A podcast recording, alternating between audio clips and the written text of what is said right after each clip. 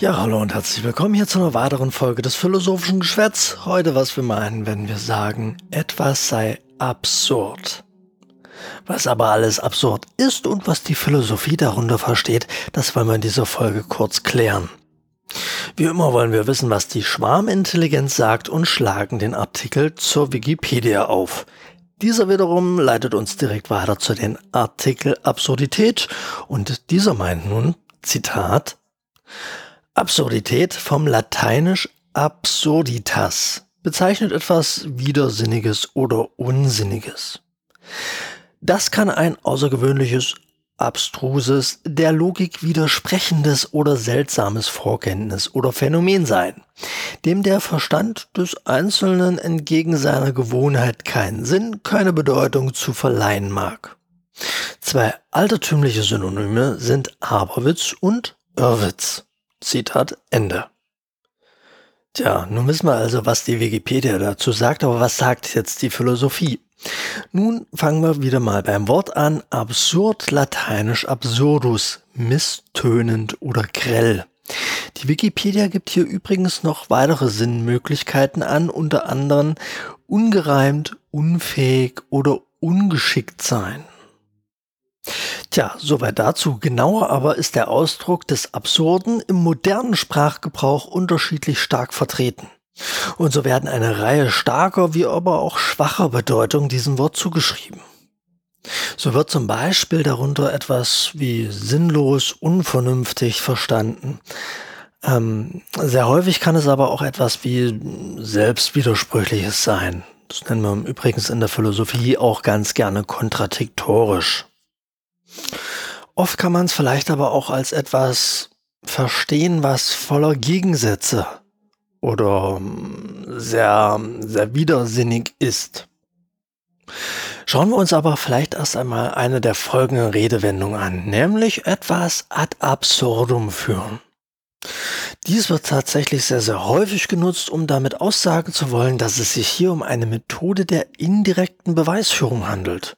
Damit versucht man also eine Unhaltbarkeit einer Auffassung zu beweisen, indem man aufzeigt, dass sich aus ihr rein sinnlos oder zwingend selbstwidersprüchliche Folgerungen ergeben.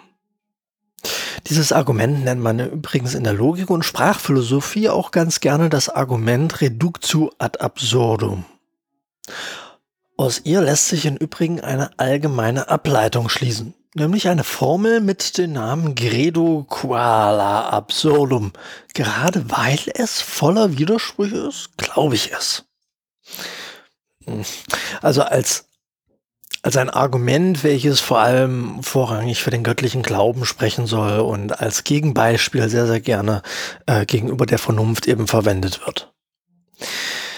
Ich denke ja, hier soll der Glaube trotz weiter aufrechterhalten werden, obwohl eben der eigentliche Gegenstand des Glaubens mit Hilfe einer ja, diskursiven Vernunft eigentlich gar nicht hergeleitet und auch selbst nicht explizierbar ist. Dieses Argument des Konterns ist eigentlich eine Art Formel, nämlich eine, um sich der Denklogik zu entziehen. Tatsächlich ist sie schon relativ alt und wird, glaube ich, deutlich fälschlicherweise noch Tertullian zugeschrieben. Aber schauen wir vielleicht kurz weiter. Denn auch Kierkegaard versucht sich in der ewigen Wahrheit und verwendet das Absurde unter anderem, um auf fälschliche Sichten aufmerksam zu machen. So im Sinne einer Bezeichnung des Widersprüchlichen. Und zeigt eben dabei auf die Aussage, Gott sei allein durch Christus in die Welt gekommen.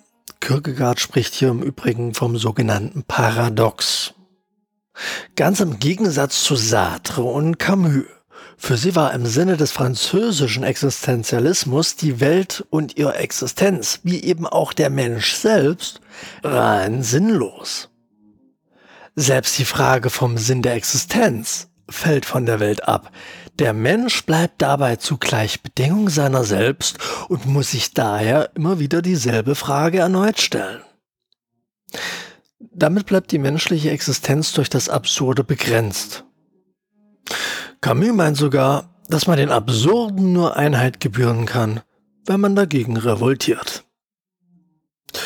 Naja, wie ich finde, eine ziemlich dumme Idee, wenn ich ehrlich bin, denn äh, sie ist wahrscheinlich eher dem Basierenden des Mottos, bist du nicht dafür, bist du dagegen.